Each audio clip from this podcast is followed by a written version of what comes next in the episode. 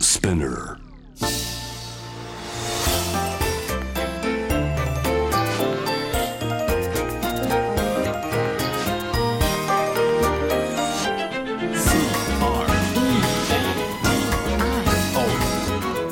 81.3 J-Wave Creadio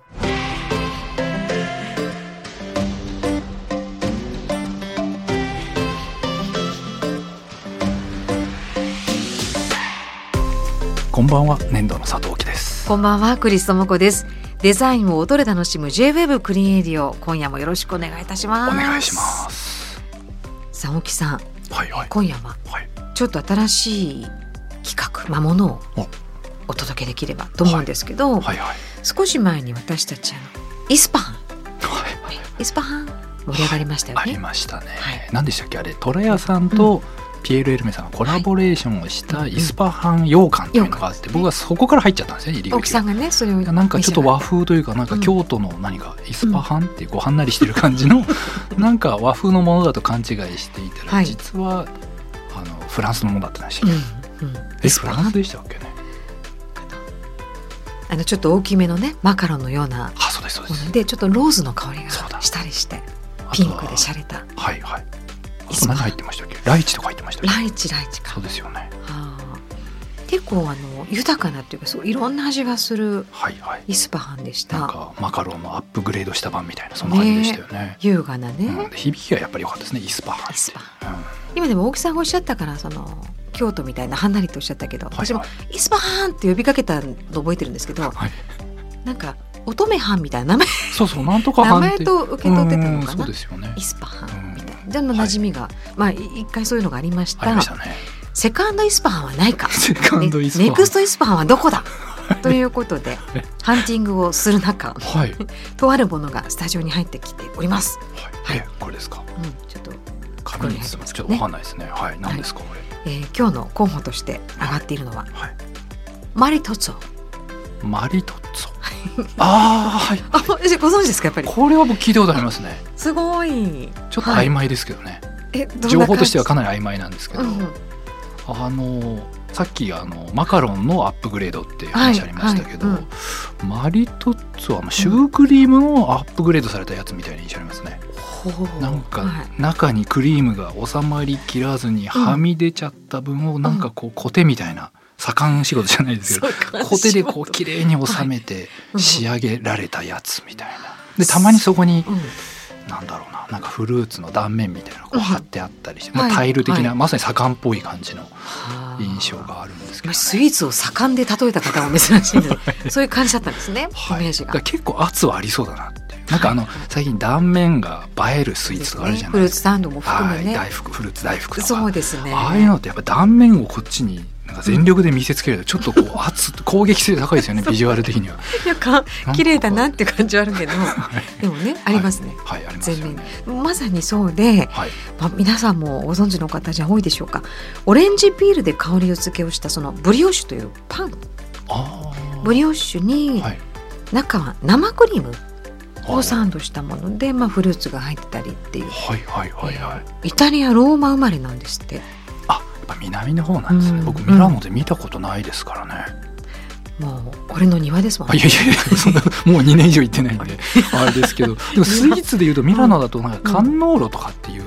それはスイ何ーでツすがかえー、となんか甘いタコスの殻みたいなところにうんオーダーすると目の前でうんクリーム多分マスカルポーネチーズなのかなあーブリブリってその場でクリームを絞ってくれて、はいはいそのフレッシュなチーズのクリームとそのカリッとした感じのその食感を楽しむみたいな。なんかそっちの方が見たことあるかもねあ本当ですかへーうんまあでもねあのやっぱ地域によって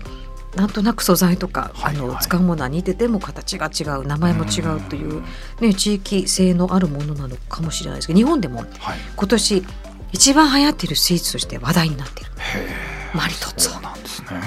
マリトッツォ、ちょっと由来としてははい、マリトッツうォ、んはい、マリトッツォ、ま、ママリマリッジマリエッジっていう感じではいイタリア語で夫を意味するマリートほうで古代ローマでははい男性が女性へプロポーズをするときにそのマリトッツォに指輪を隠してプレゼントする習慣があったからはいちょっと危大丈夫険です危か 険ですよね一気にいっちゃったらねあれですよね。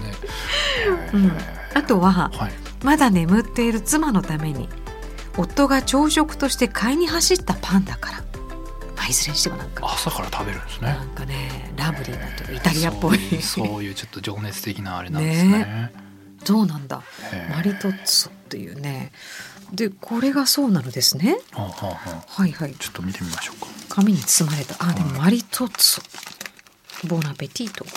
いけましょううわすごいですね。結構大きいですね結構手のひらちょうど乗るぐらいで圧がす ごい。これな圧か倒なさりれまのすクね。リームなんですけどすごいっすよこれ。これ確実に鼻につくタイプだねはあすごいですね。かなり変身というかた偏ってますね。クリームがかなりあのパクッと口開けた感じですもんねブリオッシュはですよね。片方はつながっていてあこのフィルム剥がすの僕好きなんですよこれ。これケーキでもあれいますよね。うんフィルム剥がすのなんかどこから剥がすんだみたいはいなそうこですれはわかるねへえこれもしかしたらあれじゃないですか鼻とかなんかに顔についてこれどもうどうやって食べるんですか。えどどどうやって食べるどっちが正面なんですか。えっとあなんかクリスさんあ違違う。なんか私はブルーベリーブですルか。ーベリー。ーっぽいけどそちらなんはか粉々になったピピスータルチオ。ピスタチオだ違うかな。レモンレモンピールかなわかんないそちらがレモンだそうですこちらブルーベリーですかでしょうね。こちらチェリーですチェリーなんですか それ小ぶりなチェリーあチェリーなんですね。へえ、ちょっなんか甘いと香りで今うって今ビジュアルで一度圧倒され香りで二度圧倒されましたよね。えはいただいてみていいんですかちょっと僕これ耐えれるかな。すごいですよ。ちょちょっとこれ夜中とかに危険な食べい物ややばいです。いただきますはいいただきます。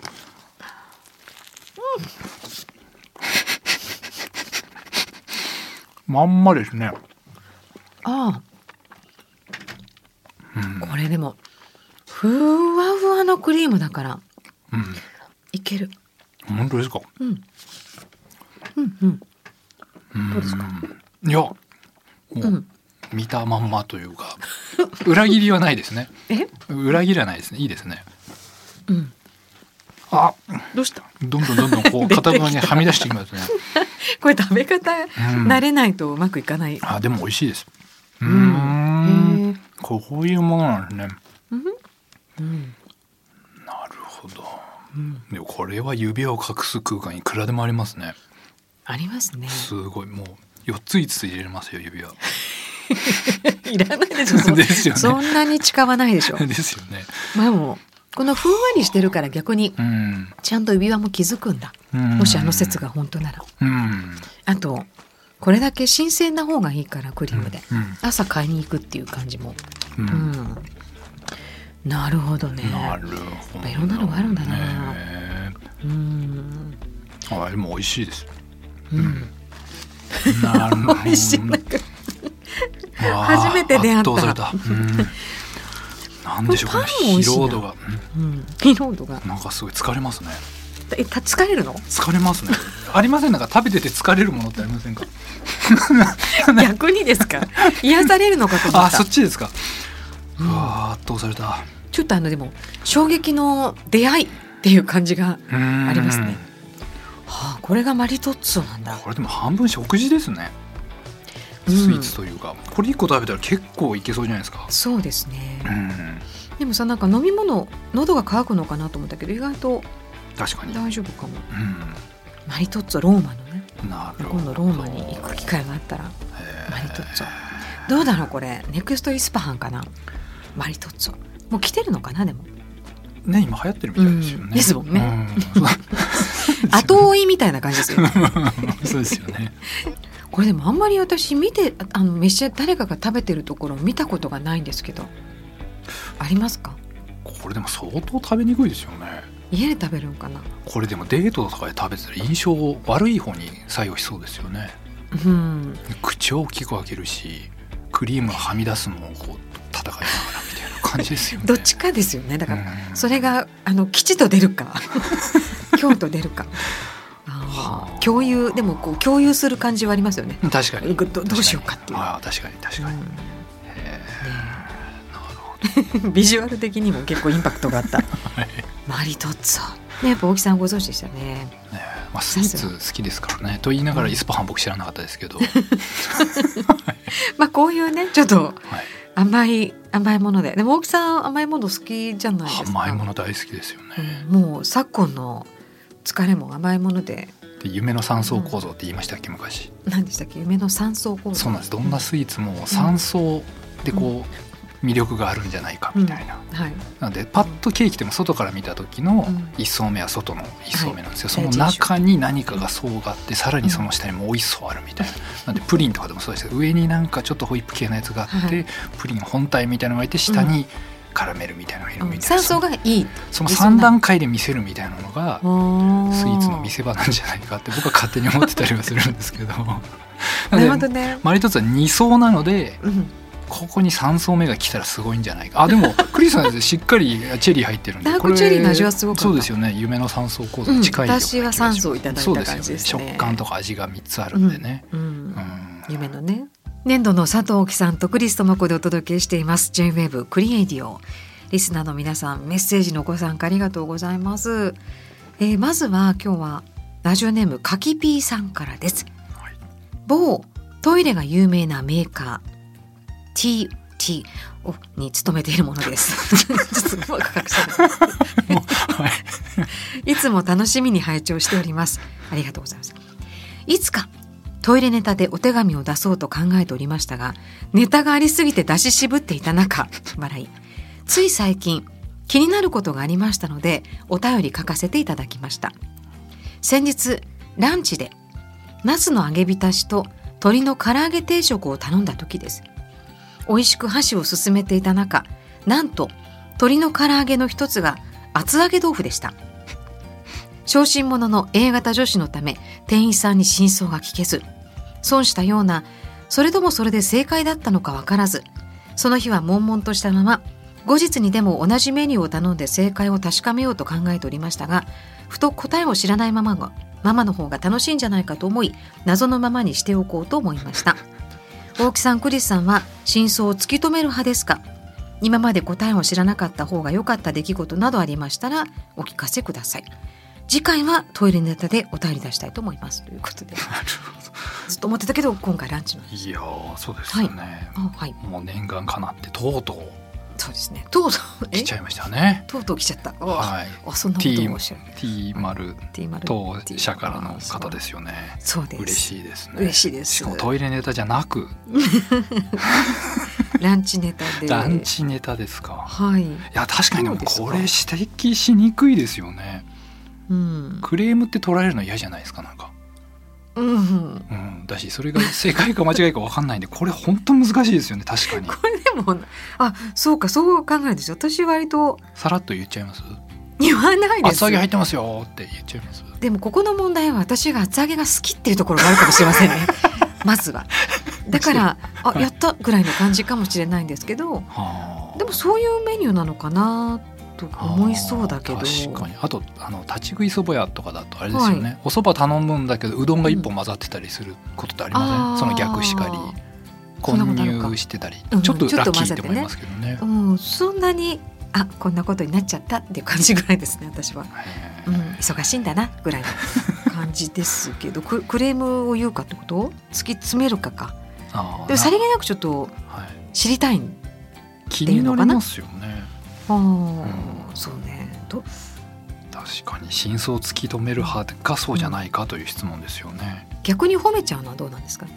なんか厚揚げも入ってるんですねなんて言ったら向こうがはい「厚揚げ入ってました?」って言ったら「あ違ったんだな」と思えるというああかそういう会話でなる状況を知るっていうのは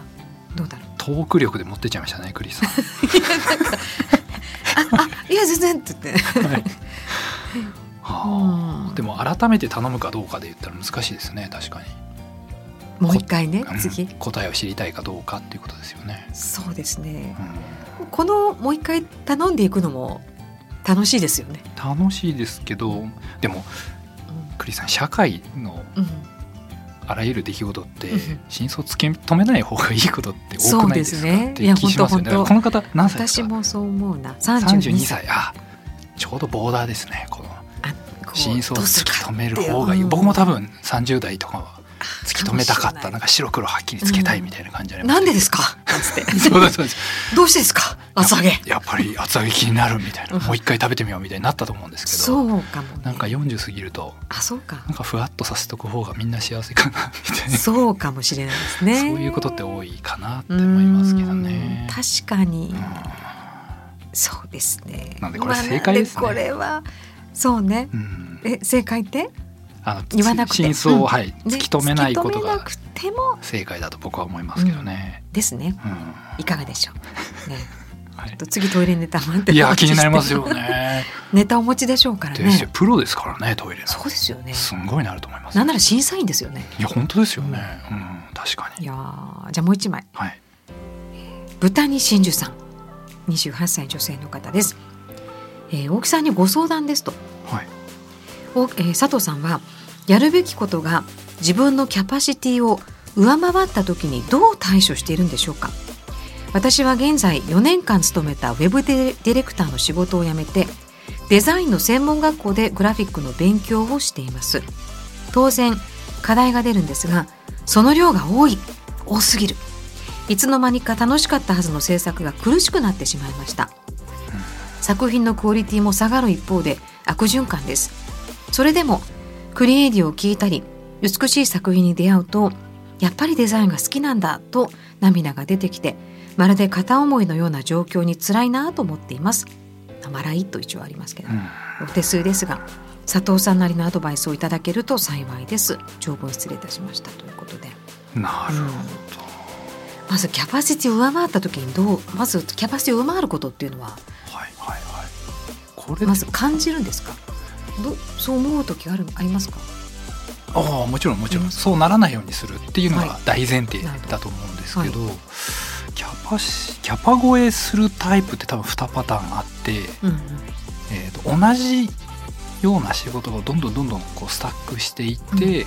いっぱいいっぱいになっていくみたいなタイプと,、はいえー、と違うタイプのものがこう突然横から入ってきて、いきなりキャパがマックスいくみたいなそのキャパ超えの仕方ってないですかえっと、デザインをやっ例えばやってるんだけど違う方向のそうなんですもそうなんのが来たってことです全か然違う性質の仕事とうんはいはいか作業が発生しちゃうことによって、うんなので同じ方向からうんの圧には圧力というかこうんうプレッシャーにはずっと耐えれるんですようでそれがうん1.5倍になってもはい頑張れちゃえるんだけど、うん膝カックみたいな後ろからあちょカっツとン乱れちゃう、ちっちゃいことであってもいきなり違う向きからうんうんそれって多分ストレスとかもそうだと思うんです怒りとかもそれに近いと思うんですよ、い、きなり違うところからコツンってきた瞬間力に、がはい入った瞬間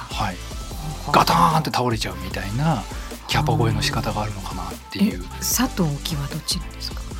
どっちもなさそうですけど、ね、 要するに、はいそういうキャパシティが来た時にそうだと感じないようにするそのそれをどういうふうにするかっていえうー、のはと前者の方うんのどんどんスタックしていく方は、うんあ僕はあの作業によってもうん甘い味と辛い味があるんじゃないかって思ってて、うんお菓子もそうじゃないですかまあ甘いお菓子食べた次に、はい次しょっぱいの食べて、うんでまた甘いの食べてまたしょっぱいの食べてうでんはいもうどこまででもいけるじゃないですかはいただ甘いのだけ食べろって言われたらしんどくてキャパ超えするじゃないですか、うんうんなので、うんはいそっち系のキャパ超えしないためには、うんはいできるだけ違う性質の仕事を入れてくるやる交互にやることでとはい楽しいって言いながらずっとはいうんキャパ超いえけしないみたいるな。うんで後者のキャパ超えタイプに関してはもうはい極力違う圧がうん違うタイプのうん作業が発生しないようにブロックするみたいなそういううんもう予防線を張るみたいな張そるみんたないな感じだと思います。どっちですかね豚に真珠さんはでもすごく好きで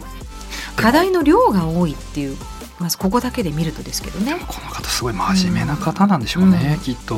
ですしすごい責任感がきっと強いですよね、こうやって4年間勤めてたところ辞めて学校行き直してみたいなのでそうすねこうちゃんとやんなきゃみたいな気持ちが多分強すぎて、うんそれで今パンクしちゃってるみたいな苦しくなっちゃってるというかこれでも元も子もないですよねデザインの勉強してるはずなのにデザインが嫌いになってきちゃったらもうそれ一番やっちゃいけないことですよね。そ成長うですしね悪循な環いっしてねご自分ですでよもね。だからこれ僕うん課題とかやりたくないやつはこれ言い方変ですけど、ん別にやんなくていいんじゃないかなって気はしますけど本ね。当うん、やりたいやつだけやって楽しければ、うん楽しければというか苦しくなければ、うんそうだと思いますけどね。まずモチベーションをちょっと自分のモチベーションを守りたいですよねそうなんですよやっぱりあの好きなことやってるのになんだかなってなる自分が一番多分嫌だわけだから嫌ですよね。うんそれ嫌ですよねというか課題もあれですよね、いろいろ種類があって選べたらいいですよね。みんなで同じ課題を与えられて、うん同じ期限でやるってなんうかん社会だとあんまりない気がすうるのんで、なんかいくつかあって自分がやりたいやつを選んで、うん自分の設定した期限を守るみたいな方そうですねがなんかいい気もしますけどね。本当守れれば一番 そう大人は守れれば一番あだけどーまあ学校に行ってるんでねまあ課題でも量が多い多すぎるさっきの大木さんので言うとうんわからないけど前者だとしたらその同じことをずっとやることにちょっとも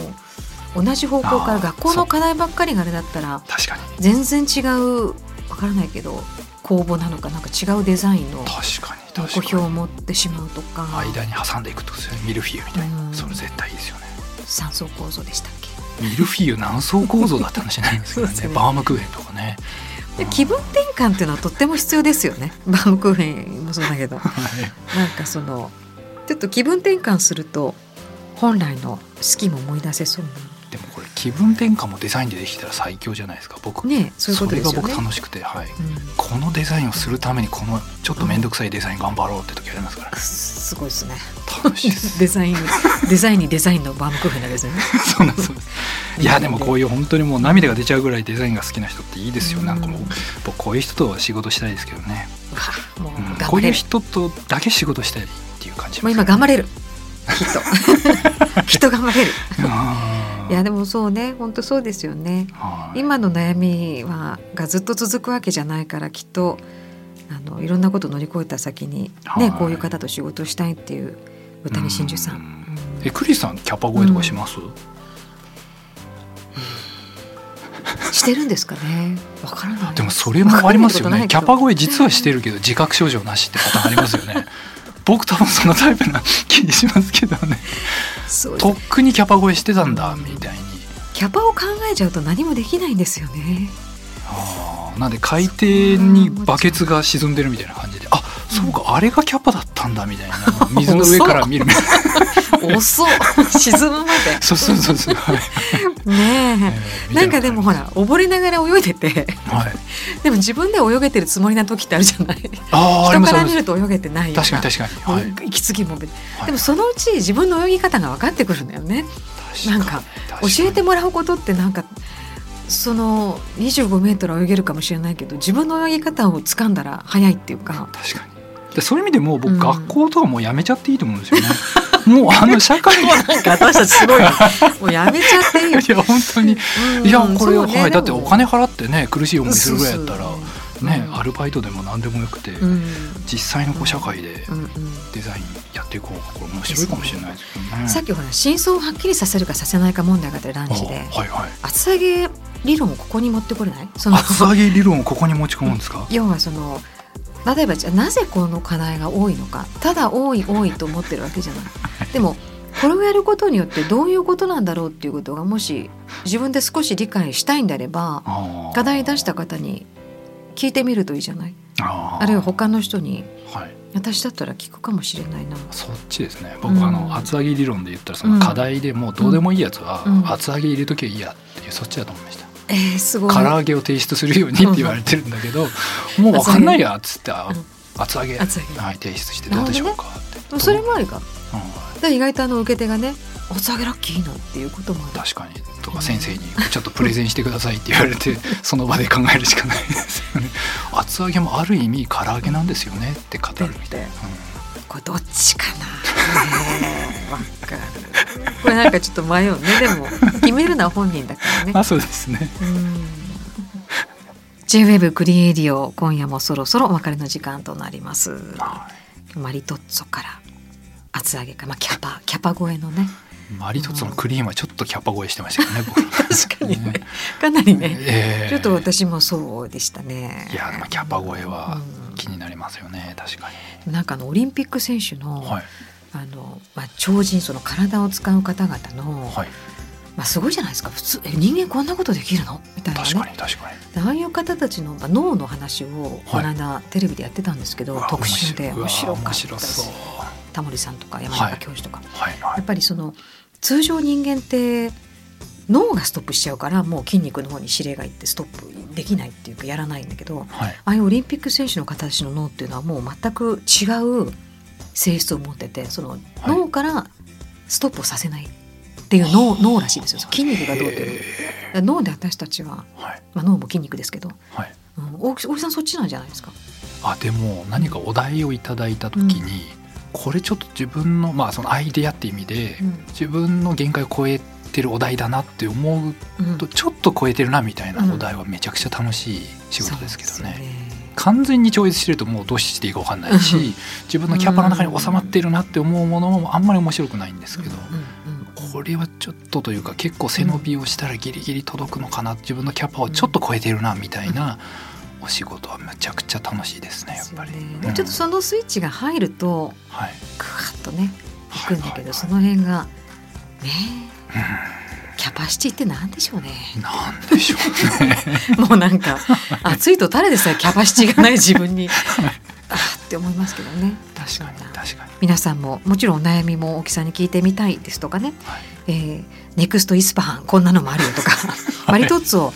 知ってるよ知ってるよ」みたいな話でもうん確かにうん。はい、もちろん名もなき趣味もやってますんで、ぜひなんなりとクリエイティブの番組ウェブサイトからメッセージを送っていただければと思います今夜もありがとうございましたここまでのお相手は年度の佐藤大樹とクリストモコでした